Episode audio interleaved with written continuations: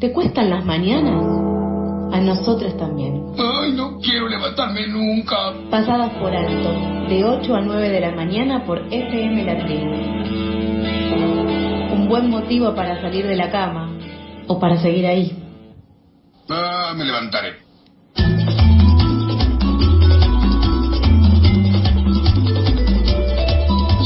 Las 8 y 36 y hoy se llevará adelante un nuevo paro internacional de mujeres, una nueva jornada de reivindicación y visibilización de la lucha contra las desigualdades y las distintas violencias ejercidas sobre las mujeres, lesbianas, travestis, trans, bisexuales y personas no binarias de todo el mundo.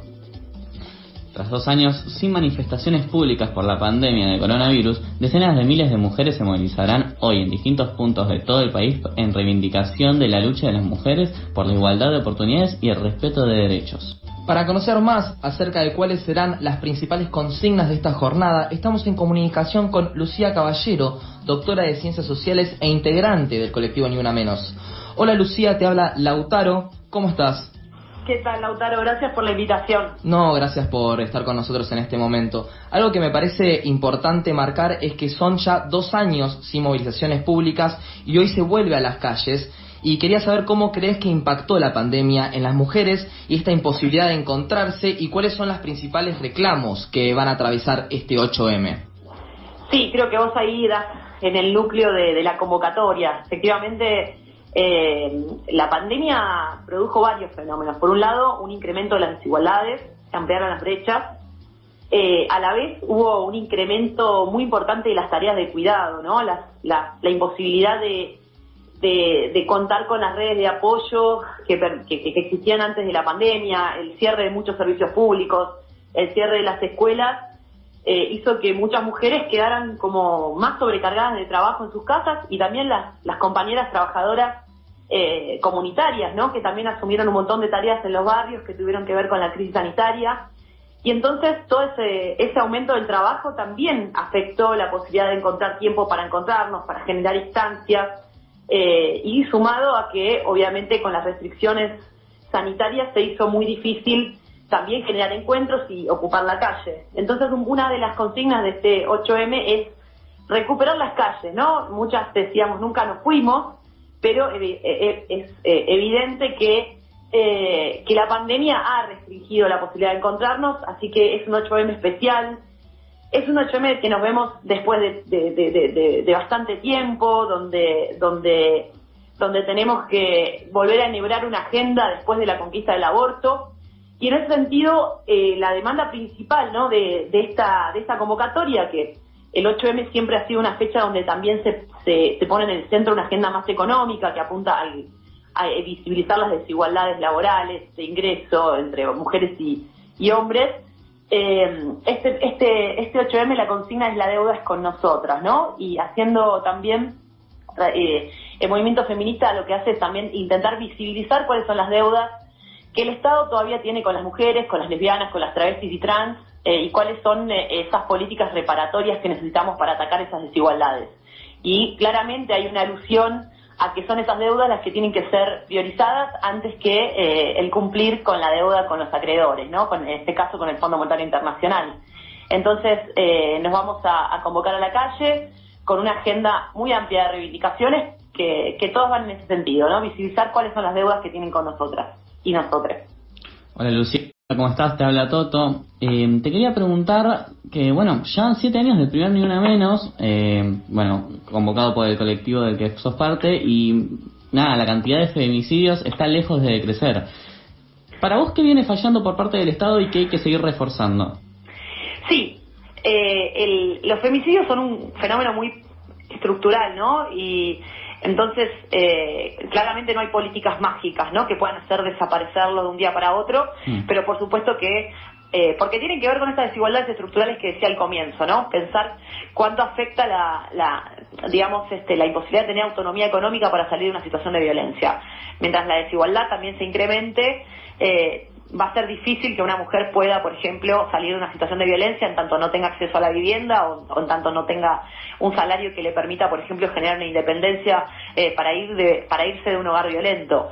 Eh, pero en el plano también hay hay, hay, falencias que siguen estando. El, Estado, eh, si bien hay un montón de avances, no, pensemos en el plan acompañar que es el primer plan que se, que se materializó con una perspectiva de fomentar la autonomía económica para salir de las violencias por razones de género, pero eh, claramente hay todavía falencias eh, en todo lo que tiene que ver con las instancias de acompañamiento, eh, las, las, distintas alertas que va que se dan cuando una cuando una persona está en situación de violencia para justamente que no se llegue al femicidio.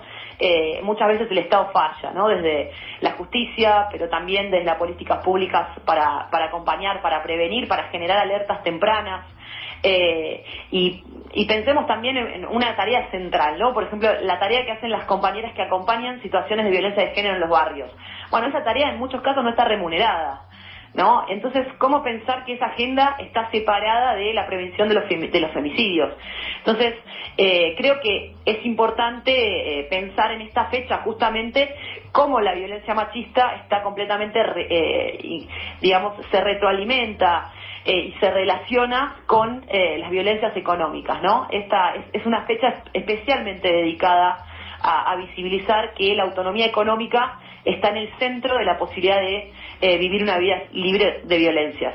Sí, junto a esto que decías vos y con la deuda del FMI y la importancia económica, eh, con Verónica Gago publicaron una lectura feminista de la deuda que explican cómo acordar con el FMI, que pagar la deuda externa implicaría un mayor ajuste sobre las mayorías populares y es allí donde las mujeres y las poblaciones LGBTIQ serán más perjudicadas todavía. Quería saber si nos podías explicar cómo, está, cómo este acuerdo afecta especialmente a estos sectores. Sí, eh, lo que hace, en, principio, cualquier acuerdo con el Fondo Monetario, eh, más allá de que este eh, efectivamente tiene condiciones distintas a otros, es congelar o condicionar la capacidad del Estado para avanzar en políticas reparatorias, ¿no? por ejemplo, pensemos en una tan importante como las moratorias previsionales. Las moratorias previsionales ponen una medida que se implementó en, el gobierno de Cristina para, para que mujeres que no tienen aportes eh, porque estuvieron en situaciones de informalidad laboral o porque fueron amas de casa, se pudieran, eh, pudieran pagar esos aportes en, una moratoria y de esa manera acceder a una haber previsional.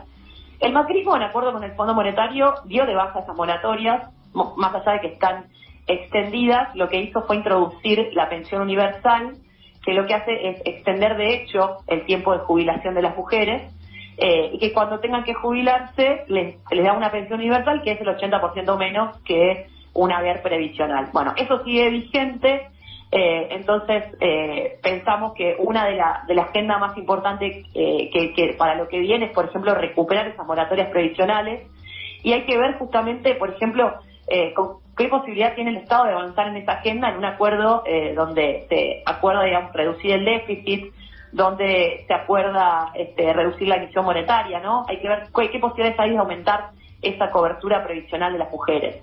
El acuerdo con el Fondo Monetario, por supuesto que, todos los, acuerdos con el Fondo Monetario son malos, esto eh, todos los funcionarios del Estado lo están diciendo, eh, pero bueno, por mucho más del movimiento feminista, eh, pero afectan concretamente a eso, ¿no? Eh, que el Estado está condicionado, maniatado a eh, avanzar en políticas este, que reparen las desigualdades.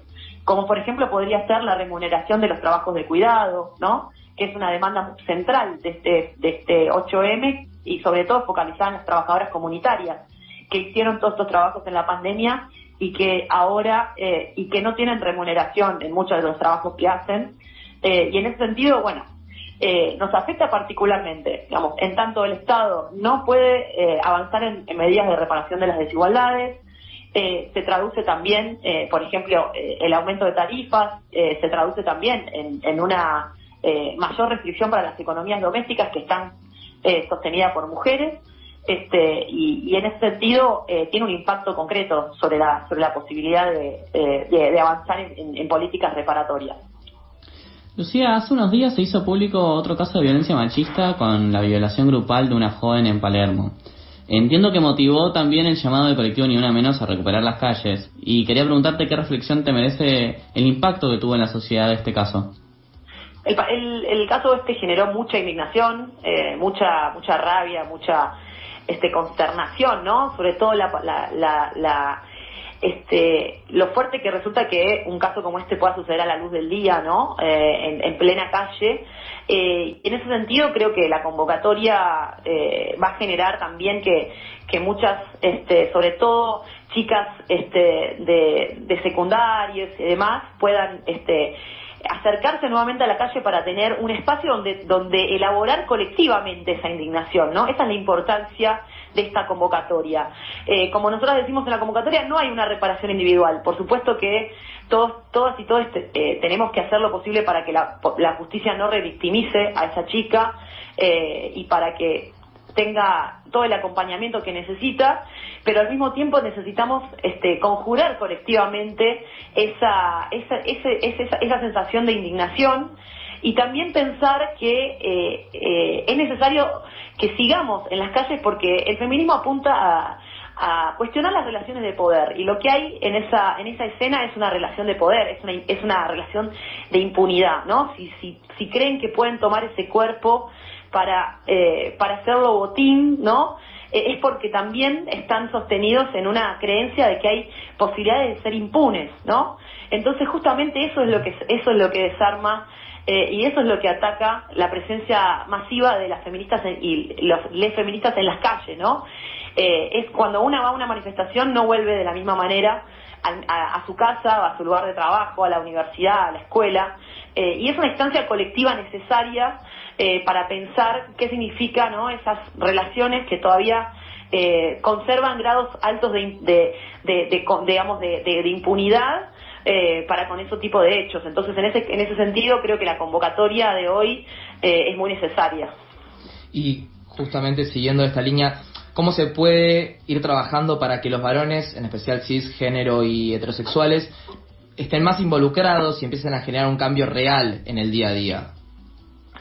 Bueno, hay muchas este, instancias, ¿no? Eh, claramente eh, la, el cambio es acompañado, ¿no? No puede ser eh, solamente nosotras y nosotros, sino que también eh, tenemos que cambiar y desplazarnos todos de, los lugares desde los que estábamos acostumbrados a, hacer. Eh, creo que hay, hay muchas medidas, la educación sexual integral en las escuelas es muy importante, generar esa instancia donde las chicas puedan reflexionar sobre sus relaciones, sobre sus deseos, eh, creo que es importante eh, que los varones eh, al mismo tiempo hablen entre sí, que generen espacios donde ellos mismos puedan pensar estas situaciones y cuál es también los varones cis, ¿no? ¿Cuál es el grado de complicidad que tienen en estas situaciones que muchas veces se dejan pasar comentarios, este, chistes, donde pareciera que hay cosas que se dejan pasar porque son naturales, pero que llevadas a un extremo pueden generar este tipo de situaciones, ¿no? Entonces, generar instancias también eh, entre varones cis para pensar eh, estas formas, eh, estas formas de, de estructurales de machismo y de, y de, y de patriarcado, y, y creo que también una fecha como hoy es importante que eh, los varones puedan, eh, los varones cis, eh, los que tienen compañeras, puedan también generar formas de, de promover que sean esas compañeras las que tengan tiempo liberado para poder estar en esas manifestación, en esta manifestación. Lucía, te agradecemos muchísimo haberte hecho un tiempo para poder hablar con nosotros. Bueno, muchas gracias a ustedes, un abrazo grande. Otro para vos. Ella fue Lucía Caballero, doctora en Ciencias Sociales e integrante del colectivo Ni Una Menos.